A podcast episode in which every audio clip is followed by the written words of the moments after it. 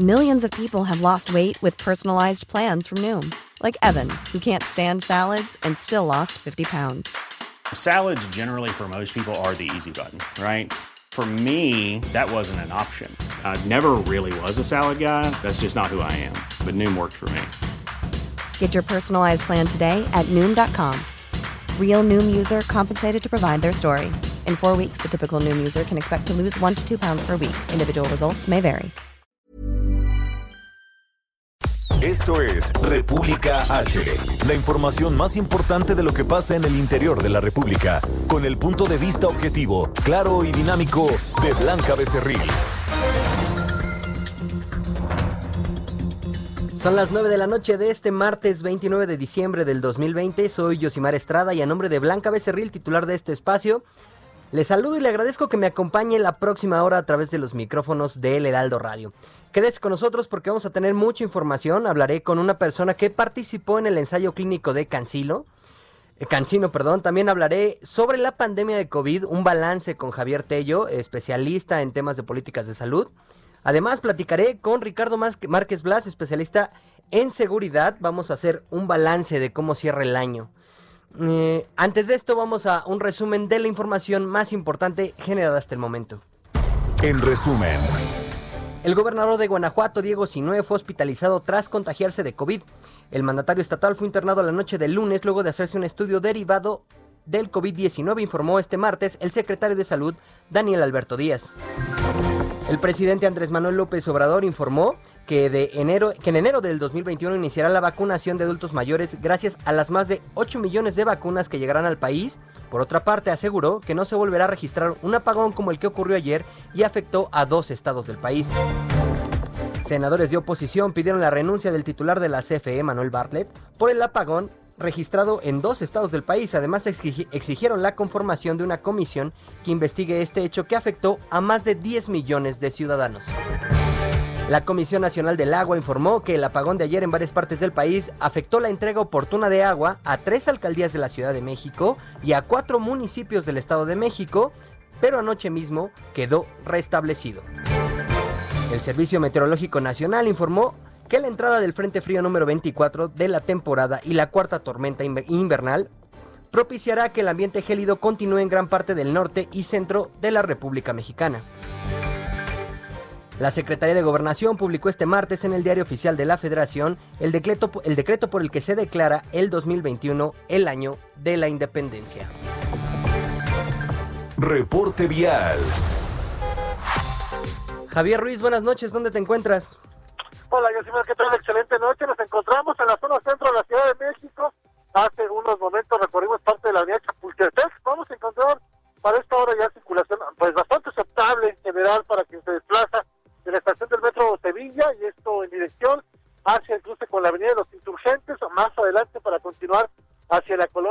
los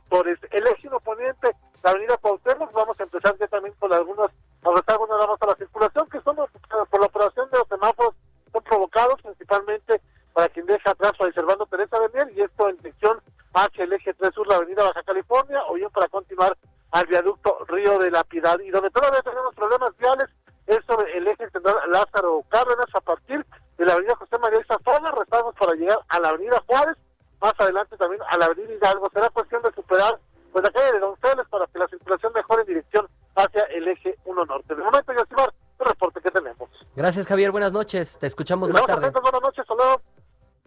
Israel Lorenzana, en otro punto de la ciudad, ¿dónde te encuentras? Muchísimas gracias. Para mí es un gusto saludarte y también a nuestros amigos del auditorio. Yo estoy ubicado exactamente aquí en el perímetro del aeropuerto. Se trata de Boulevard Puerto Aéreo y es que hemos hecho ya un recorrido a través de la zona del circuito interior. Hemos encontrado a esta hora de la noche todavía carga vehicular. Para quien viene de la zona de la Rasta, va a encontrar asentamientos en carriles centrales, principalmente a la altura de la zona de Oceanía. No hay que abandonar esta arteria, ya que superando este punto la circulación retoma velocidad para quien se incorpora con dirección hacia el eje 1 norte en su tramo Fuerza Aérea o más adelante con dirección hacia la calzada general Ignacio Zaragoza. El sentido opuesto, la circulación a muy buena velocidad para nuestros amigos van con dirección hacia la zona de Eduardo Molina, por supuesto Ferrocarril Hidalgo, o más adelante hacia la zona de la calzada de Guadalupe y la calzada de los Misterios. La alternativa a este punto, el eje 2 norte con dirección hacia el paseo de la reforma. Hay que manejar con mucha precaución y por supuesto es la información que te tengo. Muchas gracias Israel, nos escuchamos más tarde. Hasta luego. La nota del día. Bueno, y la nota del día, y ya ha sido la nota del día varios días. México acumula 1.401.529 casos confirmados de COVID-19 y 123.845 defunciones. Ah, pues esa es la nota del día. Carlos Navarro, ¿cómo va la ocupación hospitalaria en la Ciudad de México? Buenas noches, Josimar. Te saludo con gusto a ti al auditorio. Bien, en la capital del país, ante este aumento de hospitalizados por COVID-19, hoy la ocupación hospitalaria para pacientes con el nuevo coronavirus es del 83%, informó la jefa de gobierno Claudia Sheinbaum esta mañana. Escuchemos. Perdóname, Carlos, tuvimos un problema. ¿Puedes continuar? Claro que sí, te comento que la jefa de gobierno de la Ciudad de México señaló que sí hay camas, e incluso en, los hospitales como el Instituto Nacional de Enfermedades Respiratorias. En este caso, ya todas las camas están destinando a terapia intensiva en un esquema que hicieron en coordinación con el CINSAE, en donde otros hospitales se están llevando a los pacientes que no están en esta situación. Recordemos que en semanas pasadas eh, informó que el Instituto Nacional de Enfermedades Respiratorias ya estaba a tope y siendo todos los casos que atendían de terapia intensiva. Incluso comentó que hoy la, la jefa de que el Instituto Mexicano del Seguro Social sumó dos hospitales que no estaban dedicados a COVID eh, para, para atender a este grupo de pacientes. Y además el City Banamex a partir de mañana ya va a ampliar estas camas de terapia intensiva. Recordemos que la iniciativa privada creó este espacio para atender a los pacientes con COVID-19. En un inicio eran los pacientes que ya habían mejorado en algunos hospitales de la Ciudad de México y ahora ya están este, retomando pacientes incluso con casos graves y que están siendo atendidos. Hay un caso a destacar aquí en la unidad temporal City Banamex y es que la mortalidad es menor del 5% cuando en otros hospitales del país supera hasta el 10%.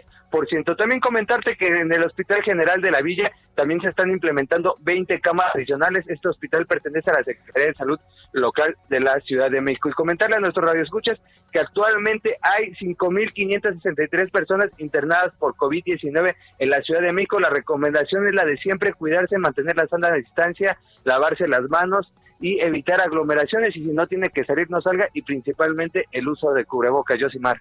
Muchas gracias, Carlos. Si te parece, vamos a escuchar a la jefa de gobierno, Claudia Sheinbaum, hablando precisamente sobre el tema de las camas. Claro que sí. Eh, hoy, por ejemplo, el IMSS nos informó que dos hospitales que no estaban dedicados a COVID eh, van a tener un grupo de camas dedicadas a COVID. De la misma manera, el City Banamex a partir de mañana ya tiene la ampliación, eh, particularmente camas de terapia intensiva y en el caso del gobierno de la ciudad se están abriendo alrededor de 20 camas adicionales en el general eh, La Villa.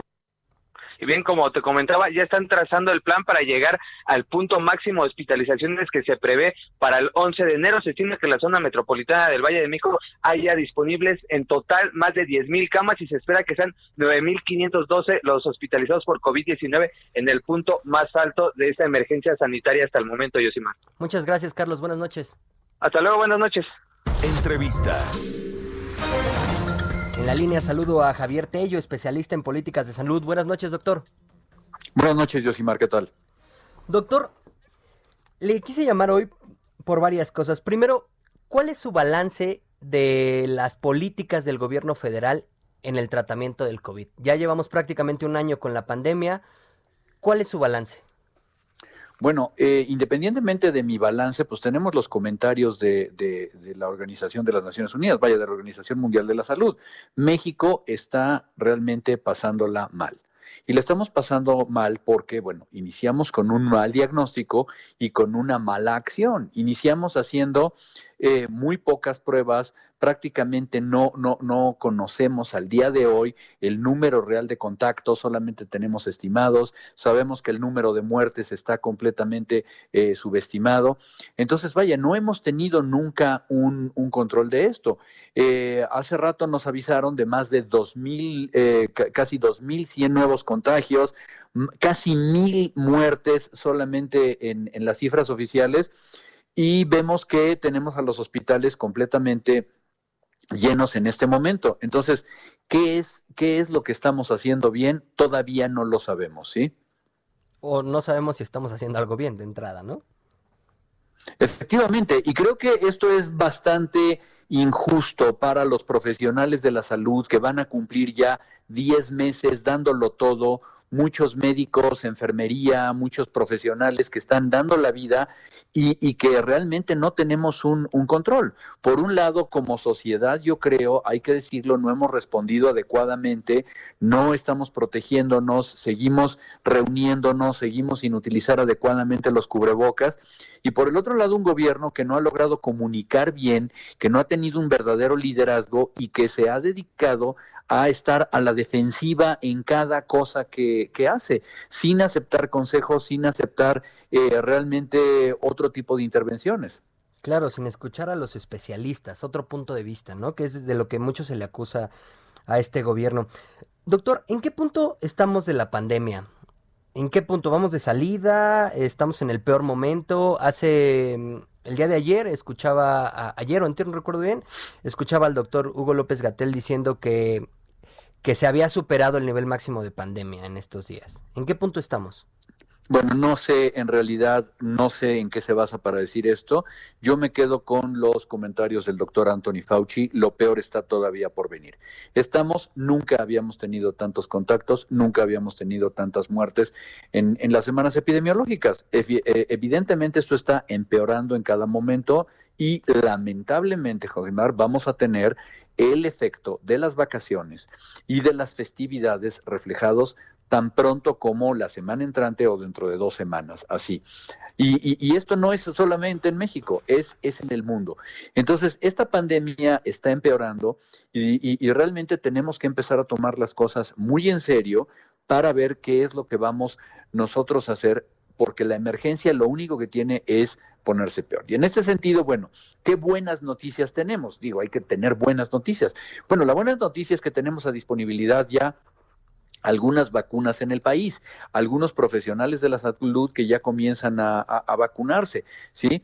Eh, seguramente que eh, vamos a, a ver cómo avanza esto, pero más allá, creo que el día de hoy, la gente que no está encontrando eh, camas en los hospitales, la gente que está esperando literalmente a que muera alguien para que desocupen un ventilador y lo puedan intubar, esto nos está hablando realmente de que estamos con algo en, alerta máxima. Doctor, ¿son suficientes las vacunas que están llegando? Eh, hace la semana pasada, la semana pasada, eh, Blanca Becerril habló con la doctora Laurian Jiménez Fibi y decía que, que, no eran suficientes, que en realidad lo que, lo que nos vendieron era, era un show. ¿Son suficientes las vacunas que, que, que llegaron al país o que están por llegar? Entiendo que el gobierno federal tiene un acuerdo para que lleguen eh, 35 millones de vacunas. Somos alrededor de 120 millones de mexicanos. Lo que pasa es que, mira, o sea, e, es una pregunta medio, medio, eh, ¿cómo te digo? Eh, es una respuesta muy ambigua la que te puedo dar. Te voy a decir por qué.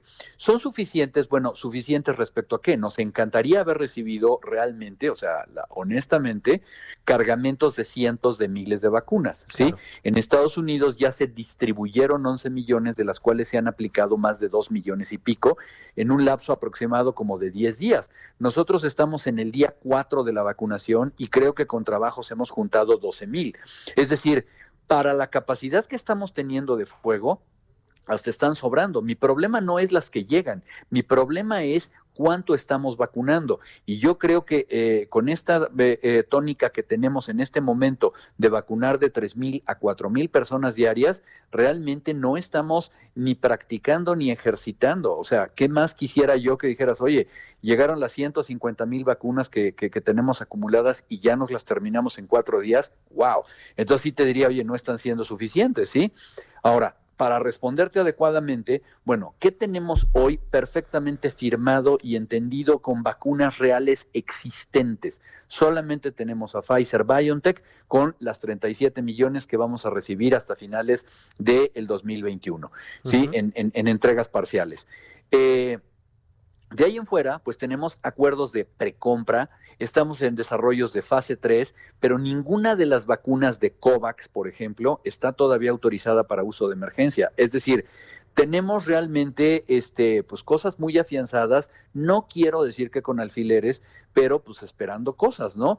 Por ejemplo, se habla de que eh, hay una prisa muy grande por darle una autorización de emergencia ya a la vacuna de Cancino. Lamentablemente, eh, Cancino no ha publicado adelantos de los estudios en fase 3 que el día de hoy están todavía corriendo. Es decir, más allá de lo que sí tenemos en la mano, que, con el esfuerzo de la Cancillería se ha conseguido tener de, de, Pfizer BioNTech y que vamos a conseguir, dicen, un millón cuatrocientas mil dosis de aquí a finales de enero, todavía no sabemos de dónde vienen las otras dosis de las otras vacunas. Todavía no tenemos claridad. Doctor Javier Tello, vi una publicación eh, suya en Twitter que me pareció bastante interesante, donde usted decía que lo correcto no es una vacunación equitativa. ¿Por qué no? ¿No es una vacunación cómo, perdón? Que lo correcto no es hacer una vacunación equitativa, que el Vaticano pedía una vacunación equitativa. Ah, sí, Dígame, doctor. Lo escribí precisamente por una, una nota que decía que el Vaticano invita, invitaba a que hubiera una equidad en la vacuna. Y a lo que digo yo es, perdón, esta no es una historia de equidad. No se trata de tener 100 vacunas y repartirlas equitativamente. No, se trata de tener millones de vacunas ¿Por qué lo digo? Porque el hecho de que yo no vacune al 70% de la población susceptible no me va a dar una inmunidad, Yosimar, ¿sí? Entonces, no es de, de, de tenerla equitativa. Tenemos que luchar en el mundo para que el 70% de la población susceptible sea adecuadamente vacunado. La mala noticia es que, según las estimaciones que tiene la OCDE, es muy poco probable que los países más pobres logren completar más de 20% de vacunación a finales de 2021.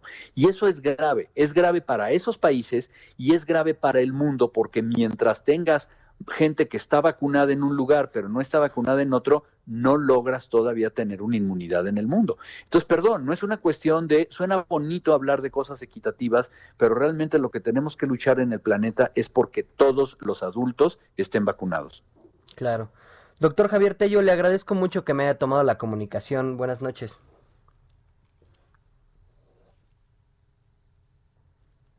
Doctor, perfecto. Bueno, ya el doctor Javier Tello nos hablaba justo de los ensayos clínicos que hace Cancino. Y en la Ciudad de México justo se hacen estos ensayos clínicos. ¿Cómo es este proceso? Se lo pregunto a Lucía Pérez, quien ya participó en este ensayo clínico. Buenas noches, Lucía. Hola, muy buenas noches, Yosimar. Lucía, pues platícanos, ¿cómo, cómo, cómo es el proceso? ¿Hace cuándo, cómo te inscribiste? Eh, ¿Quién te contactó? Cuéntanos. Pues mira, yo hace como un mes más o menos, este, me metí a la página del Instituto Salvador Subirán, ahí fue donde yo acudí el día de hoy, y pues bueno, llené un formato donde te piden datos generales, este, nombre, si has tenido alguna enfermedad, incluso si has tenido eh, coronavirus, hace cuánto tiempo y demás. Ya después de llenar ese formato, te piden, pues vaya, que estés como al pendiente de tu correo, que es donde te van a contactar y hace como dos semanas más o menos fue cuando yo recibí mi, mi confirmación donde decía que me tenía que presentar el día de hoy a la una de la tarde en el instituto, te, te dan las indicaciones de a qué puerto tienes que acudir y demás. El día de hoy yo acudí este, al instituto, ahí me recibieron, eh, éramos un grupo como de 15 personas aproximadamente, en donde nos hicieron firmar eh, una carta que nos indicaba qué es la qué es esta vacuna, qué es lo que se va a estar realizando, los efectos y demás. Nos dan una plática aproximadamente como de una hora, en donde bueno, donde te explican que justo lo que se está haciendo es este un ensayo clínico que es de doble ciego. Esto es de que en algunos se va a estar aplicando la vacuna y en otros es este un plasma. Entonces, bueno, eh, no sabemos ni el que el doctor que te la está aplicando, ni, ni nosotros como los voluntarios, no sabemos qué es lo que te están aplicando. Te dicen que debes de llevar un seguimiento de un año, es total un año. Eh, hay seguimientos semanales, eh, cualquier enfermedad, síntoma o demás que tú tengas, este, debes de reportarlo inmediatamente. También dicen que si tú llegas a, a tener coronavirus, pues de inmediato acudas con ellos, les marques porque ellos se van a estar dando seguimiento total, totalmente. Ya después de esta plática que nos dieron, nos dijeron que nos van a estar tomando pruebas de sangre. Eh, Nos tomaron tres muestras de sangre para, para ver si hemos tenido justo la enfermedad, si hemos generado anticuerpos y demás. Y ya después te aplican la vacuna y tan tan. Eso es todo, digamos, el, lo que pasó el día de hoy. Y ya nos dijeron que, bueno, que que es muy probable que podamos tener algunos síntomas, pero síntomas como de cualquier vacuna, como si te estuvieras, eh, si te estuvieran aplicando la vacuna de, la influenza, que es cuerpo cortado, un resfriado leve y demás. Si es pues ya este, algún síntoma más grave, pues ya debes de reportarlo. Entonces, bueno, después de que nos aplicaron la vacuna, tuvimos que esperar media hora justo para, para ver si teníamos alguna reacción, nos tomaron la temperatura y ya si no tenías ninguna reacción, pues ya te podías ir, te, nos dieron un carnet y, pues ya, así es esto. ¿Duele? No, no, no, digo, es como si te aplicaras una, una vacuna, cualquier vacuna. No, no, no, no me dolió, no tuve ninguna, ningún síntoma, no tuve ninguna reacción. La verdad es que afortunadamente, pues todo bien. Hasta el momento, todo bastante bien.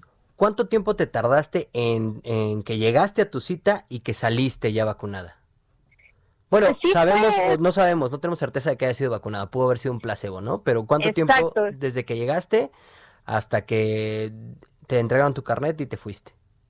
Pues mira, yo llegué a la, a la una de la tarde, pero vaya, de, eh, debo de comentarte que el proceso para las mujeres es un poco distinto porque te hacen una prueba de embarazo, ya que no te hacen firmar una responsiva de que no te tienes que embarazar durante este año, justo como estás eh, siendo voluntaria para una vacuna, pues para no tener alguna reacción. Entonces yo llegué a la una de la tarde, entre la plática, las pruebas y demás, salí a las cuatro y media de la tarde más o menos. Pero vaya, digo, el tiempo eh, pues no, no pasa nada. Eh, esta es mi manera de contribuir, es como mi granito de arena para, para, pues vaya, para hacer algo con esta pandemia. Ahora, ¿qué pasa? No sé si te explicaron. ¿Qué pasa si eh, se aprueba si Cancino eh, es realmente una vacuna efectiva. ¿Qué pasa con los voluntarios de Cancino? No sabemos si te pusieron realmente la vacuna o fue un placebo, pero ¿qué pasa con ustedes si es que Cancino eh, resulta ser una vacuna efectiva contra el coronavirus? Pues si es una vacuna efectiva, lo que van a hacer es destapar a quien se le aplicó la vacuna y a quien el placebo entonces, lo que nos dijeron a nosotros es de que por ser voluntarios, eh, el cancino se compromete a que en cuanto esto se sepa, pues nos hacen, nos mandan a traer, por ejemplo, si en mi caso a mí me aplicaron el placebo, me mandan a traer para avisarme pues que, que me van a aplicar la vacuna. En caso contrario, pues nada más me avisan para avisarme de que me aplicaron la vacuna y pues ya, digo, esperemos que no, no haya ningún ningún síntoma ni nada, pero eso es lo que pasaría en todo caso. ¿Los grupos son pequeños?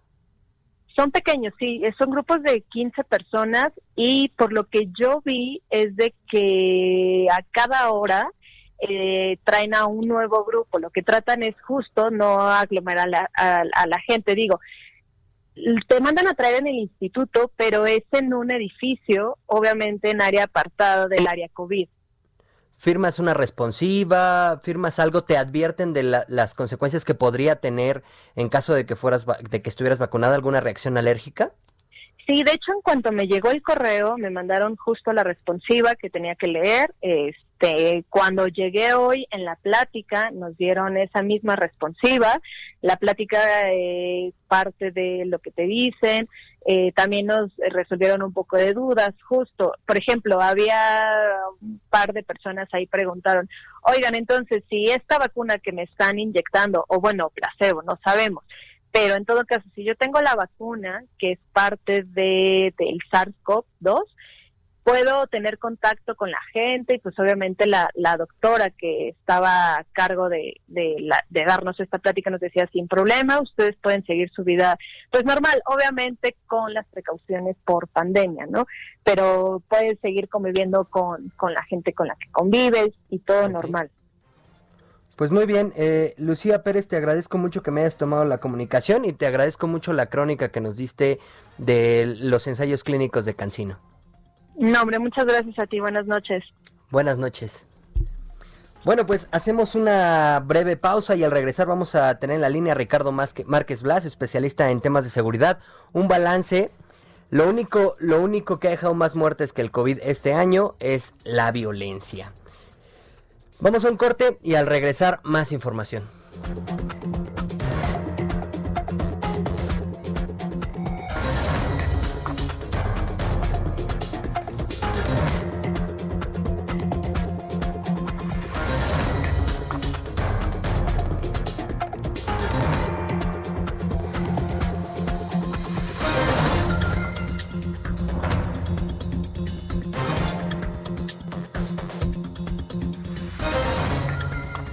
Continúa escuchando a Blanca Becerril con la información más importante de la República en República H.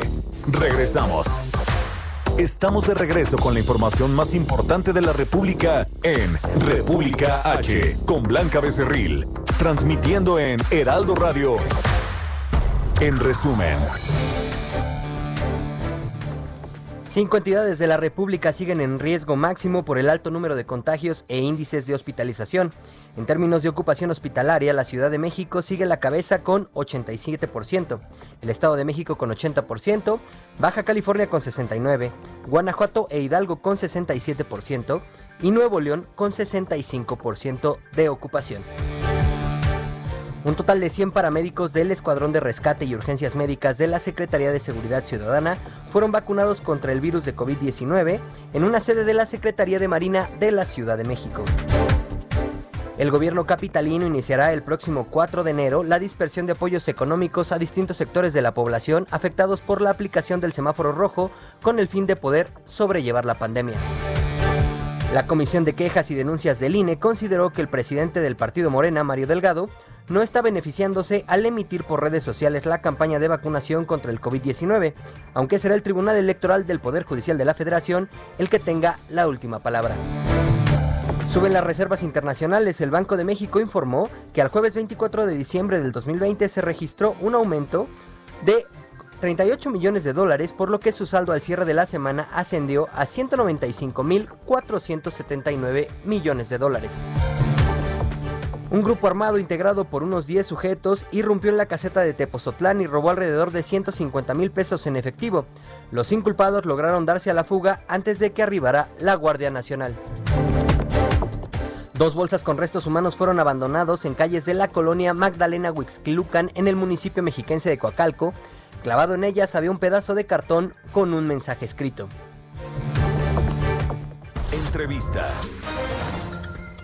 Me da mucho gusto saludar en la línea a Ricardo Márquez Blas, especialista en temas de seguridad. Buenas noches, Ricardo. Buenas noches, Josimar. Un gusto saludarte a ti y a tu auditorio. Ricardo, te quisimos llamar esta noche para hacer un balance de cómo, cómo termina el año en materia de seguridad. Bueno, no, no termina nada bien. Los resultados que tenemos en materia de seguridad están muy alejados no solamente de los que quisiera la propia autoridad, están muy alejados de los resultados que ofreció la propia autoridad. Y desde luego están muy alejados de los que los propios ciudadanos quisiéramos tener en materia de seguridad. los homicidios, los, las muertes por homicidios dolosos continúan en niveles muy altos, los niveles más altos que se han registrado en el país en la historia contemporánea. Eh, todavía está un poco en duda si este año alcanzamos un, nuevo récord de la, eh, materia de homicidios dolosos, pero lo que sí no está en duda es que este año ha sido tan malo como el anterior. Y el anterior, 2019, fue más malo que el 2018, que había sido considerado por todos como el peor año hasta entonces. 2019 fue peor que, que el 2018.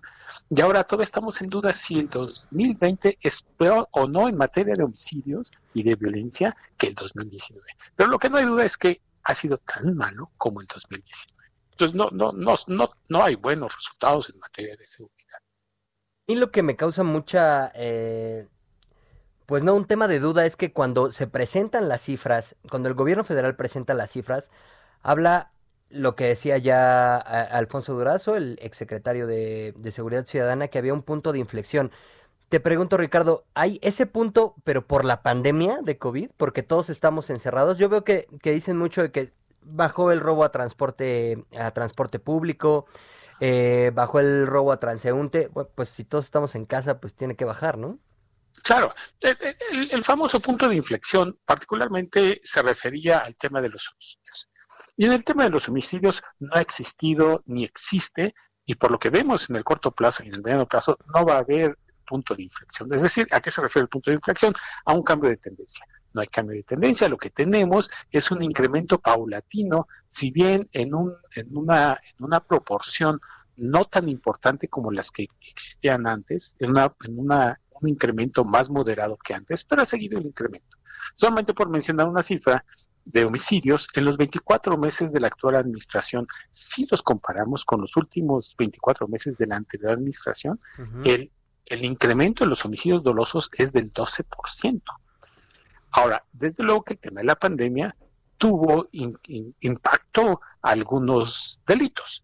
El robo a casa habitación, por ejemplo, pues se bajó. ¿Por qué? Pues porque es más difícil robar una casa habitación claro. cuando están las personas en sus casas que cuando están en sus trabajos o cuando salieron de. El robo a negocios, pues también bajó. ¿Por qué? Pues porque los negocios están cerrados. O cerraron de manera temporal para abrir posteriormente, o porque cerraron definitivamente porque la, pandemia los llevó a la quiebra. Entonces, obviamente, si hay unas reducciones en algunos delitos, pero estas reducciones no se deben a un mejor desempeño de la autoridad, a que la policía fue más eficiente en la detención o en la inhibición de los delitos, sino al tema de la pandemia, porque las personas cambiaron sus hábitos de comportamiento y eso es lo que explica la reducción en algunos delitos. Entonces, el punto de inflexión, francamente, no existe. ¿Sabes qué? Me da mucha, mucha curiosidad el, el ver las cifras y ver que en realidad no han tenido una disminución drástica a pesar de lo que ya me comentabas, de que es difícil que, que roben una casa que está habitada, ¿no? Con gente adentro. Yo esperaría que por este tema de la pandemia de verdad se desplomaran esos delitos y ni así. Sí, efectivamente hay una reducción según las cifras que presenta el gobierno federal, pero es, un, es una reducción marginal. Sí, pero, además lo, lo, importante es entender la reducción. Es decir, antes de celebrar que ha habido una reducción, lo importante es entender por qué se dio la, la, reducción. Sí hubo una reducción, insisto, en el tema del robo a casa habitación.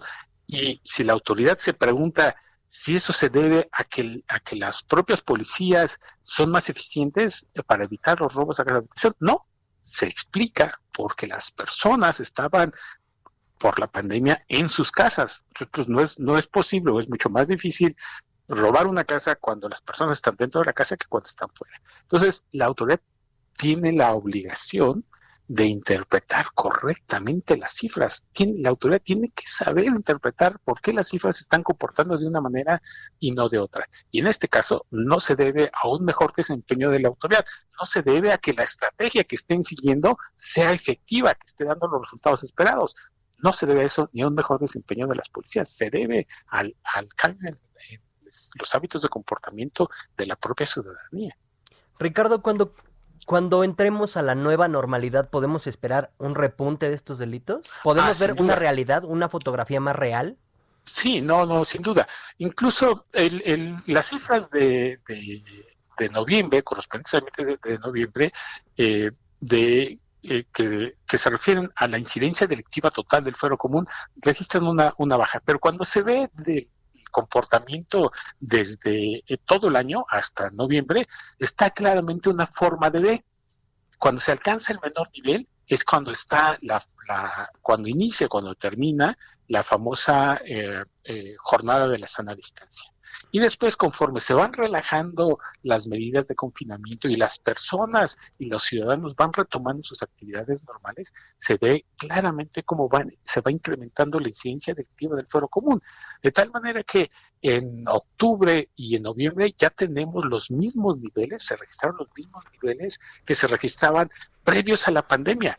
Esto es muy preocupante porque son resultados similares antes de que entráramos en la pandemia, aun cuando todavía existe una buena proporción de la población confinada en sus domicilios. Claro. Es decir, si no estuviéramos confinados, una buena, una significativa parte de la población, los, eh, la incidencia delictiva del fuero común sería todavía mayor.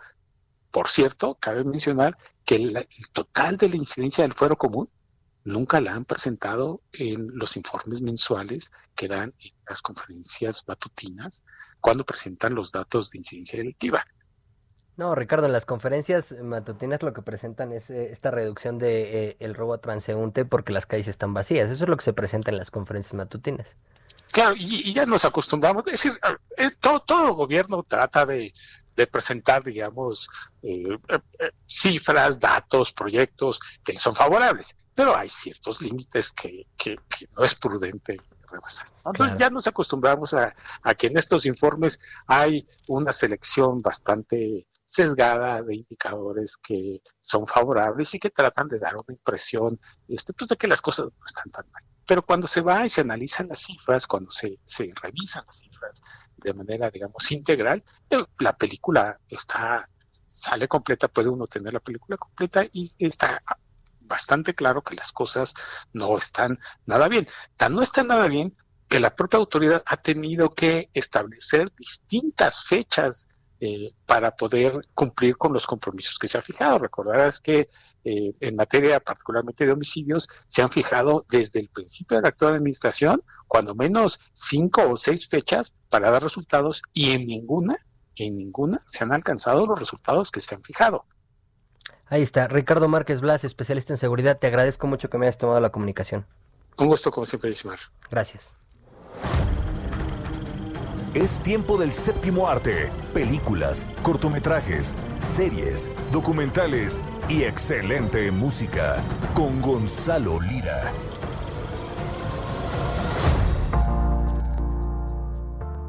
Hola, ¿qué tal, querido público de República H aquí en el Heraldo Radio? Yo soy Gonzalo Lira y les saludo. Yo les tengo una lista maravillosa, películas que ya encuentran on demand en algunas plataformas y que otras pues valdrá la pena esperar.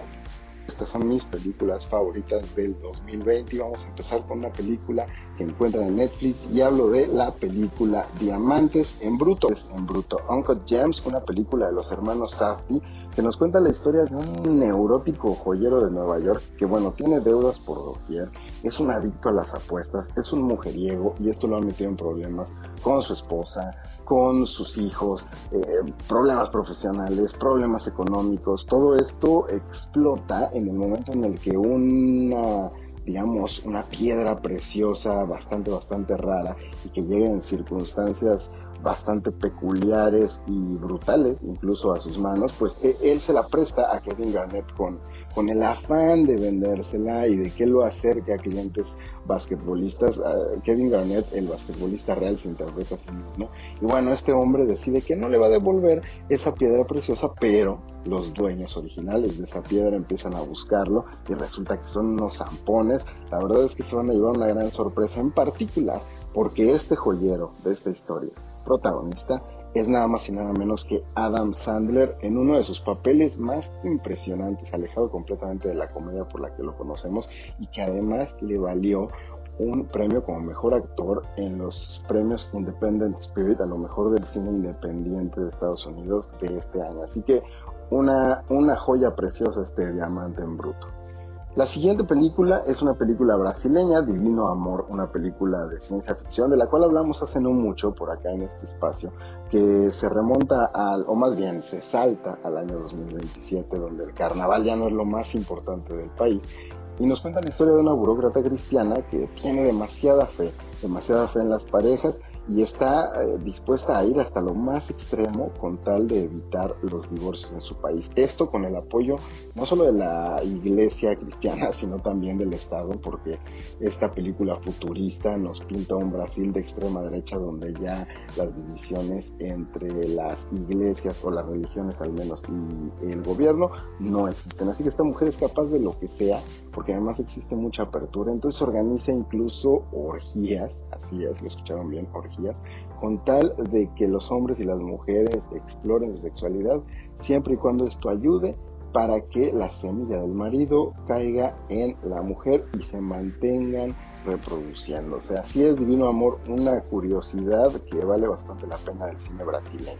La siguiente es una película francesa que se llama Retrato de una mujer en llamas. Retrato de una mujer en llamas, eh, pues dio mucho de qué hablar de entrada porque su protagonista Adel Jaenel ah, en la reciente entrega del premio César, que es como el Oscar o el Ariel en Francia, pues salió gritando, molestísima, cuando el cineasta Roman Polanski fue premiado como mejor director. Sabemos que Roman Polanski es un prófugo de la justicia porque tiene varias acusaciones de abuso sexual a menores. Así que, pues, eh, desde ahí empezó la controversia. Celine Sciamma dirige, Celine Sciamma que además es la pareja de la actriz principal, y nos cuenta la historia de una mujer en el siglo XVIII, una pintora es encargada de hacer el retrato de otra chava que está a punto de casarse, aunque esta chava no se quiere casar. Por lo tanto, para todas las pintoras o pintores que le han contratado, ha sido imposible retratarla.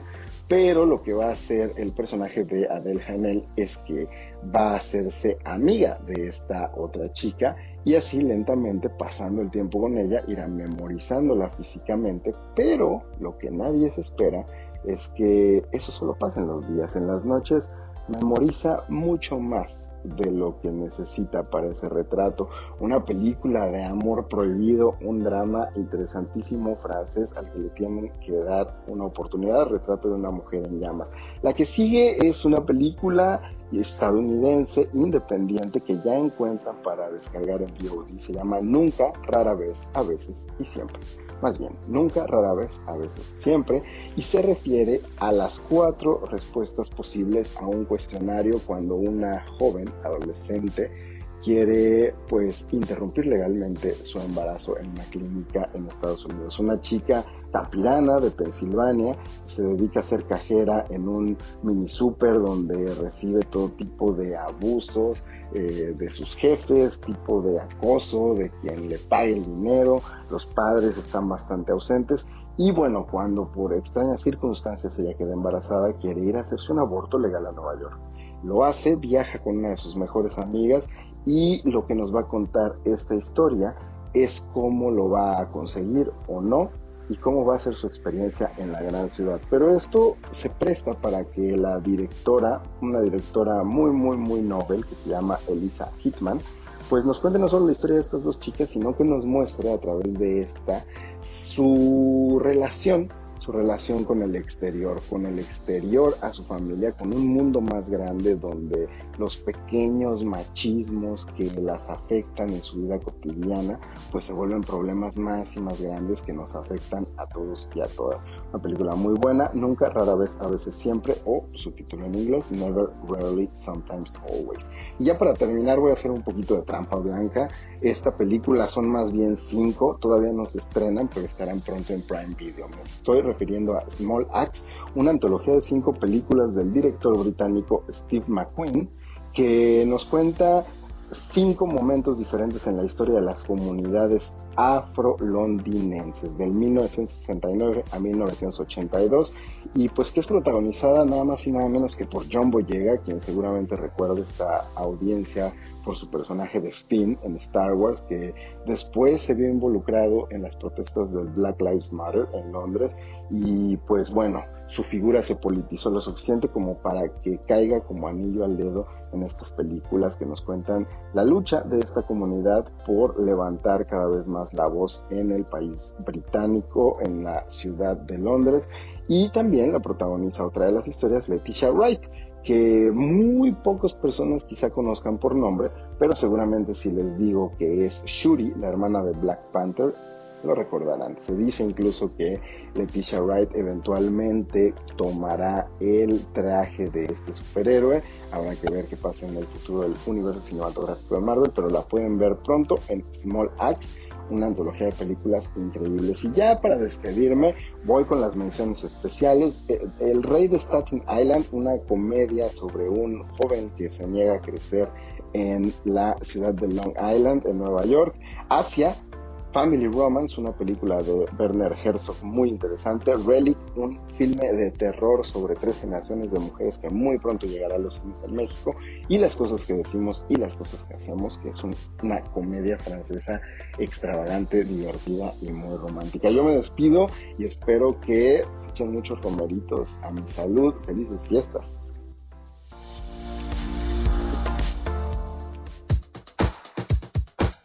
Agenda Capital, exposiciones, museos, teatro. Aquí está la agenda cultural de la capital.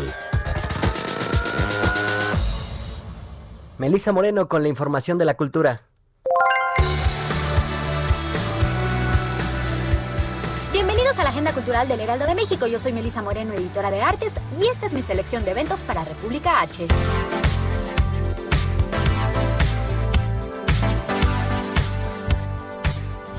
Cultura Económica y Educal han puesto a disposición de los lectores miles de libros a precios muy reducidos a través del programa Pasión por la Lectura hasta este 6 de enero. En cerca de 90 librerías en todo el país y también en las virtuales, el fondo ofrecerá 225 mil libros con descuentos. Para dar una idea de las ofertas, algunos títulos de la colección breviarios se mantendrán en 49 pesos hasta agotar existencias. Adicionalmente, unos 50 títulos de la colección de historia estarán a mitad de precio, al igual que las obras reunidas en todos los tomos de Carlos Fuentes, Elena Garro y Margot Glantz.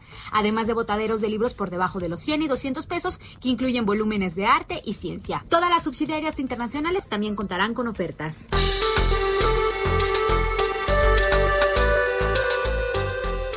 Como una ventana a la multiculturalidad para disfrutarse desde el hogar, la Feria Internacional de las Culturas Amigas FICA reúne en su décima segunda edición contenido de 50 países en su plataforma digital.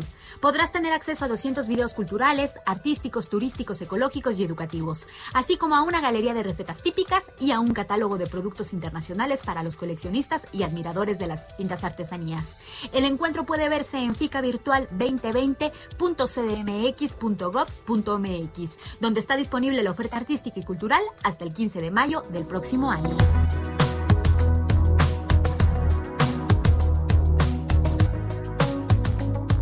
Metropolitan Opera de Nueva York da la bienvenida al año nuevo con un concierto de gala, el cual incluye un deslumbrante cuarteto de estrellas, las sopranos Angel Brew y Pretty Jendi, así como los tenores Matthew Polenzani y el mexicano Javier Camarena en vivo desde Oxford, Alemania. El programa incluye arias, dúos y conjuntos, desde Donizetti a Puccini, así como arreglos de operata y canciones napolitanas. La gala de Nochevieja es parte de la campaña de recaudación de fondos del Met para apoyar a la institución y así proteger su futuro. Puedes obtener tus entradas para la Met Stars Live in Concert Gala de Nochevieja a través de la página www.metopera.org, donde también se transmitirá el evento este 31 de diciembre a las 3 de la tarde, hora México.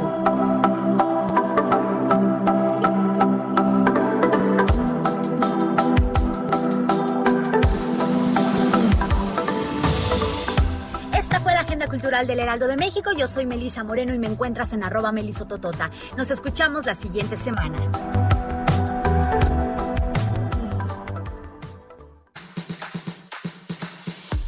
Curiosa CDMX con Abraham Arreola. Una forma divertida para conocer, explorar y disfrutar de la Ciudad de México.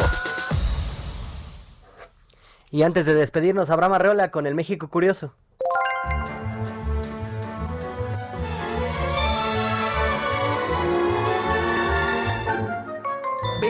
De diciembre, pero ¿qué celebramos el Día de los Santos Inocentes? Esta festividad tan peculiar tiene su origen en un genocidio bíblico. Cuando el rey Herodes I ordenó matar a todos los niños recién nacidos con tal de eliminar al futuro Mesías de Israel. A ver, a ver, a ver, espera, espera. ¿En qué momento una tragedia se convirtió en una fiesta? Todo surgió en Francia. Los primeros cristianos, en su afán por evangelizar, convirtieron muchas fiestas paganas, así les decían ellos, en religiosas. Igualito como pasó en Navidad. Ah, pues así lo hicieron aquí. Cada 28 de diciembre se celebraba el Día de los Locos, una fiesta pues muy loca. Los evangelizadores aprovecharon el doble significado de la palabra inocente para transformar una fiesta sin límites en una festividad bromista, liviana, religiosa. Sí, los mismos cristianos de esa época fueron quienes convirtieron una fecha trágica en un día de diversión y bromas, todo para atraer a más creyentes, que de hecho hasta hoy seguimos celebrando esta ambivalencia. Soy Abraham Arreola. Para más contenido búscame en YouTube como VoxLiber, así con X. En Twitter estoy como arroba abearreola7. Gracias. En la producción, Orlando Olivero.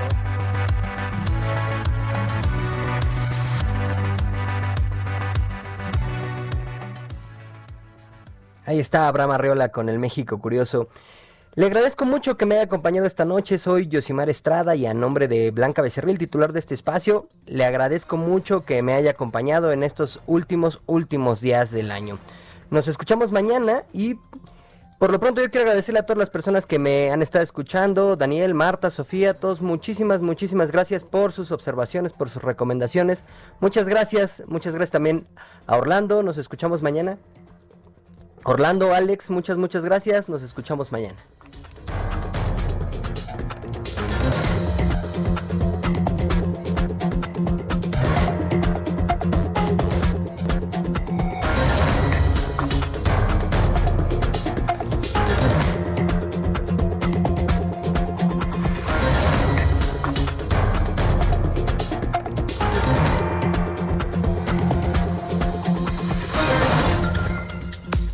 Esto fue República H, la información más importante de lo que pasa en el interior de la República, con el punto de vista objetivo, claro y dinámico de Blanca Becerril. Continúa escuchando Heraldo Radio, donde la H suena y ahora también se escucha. Una estación de Heraldo Media Group.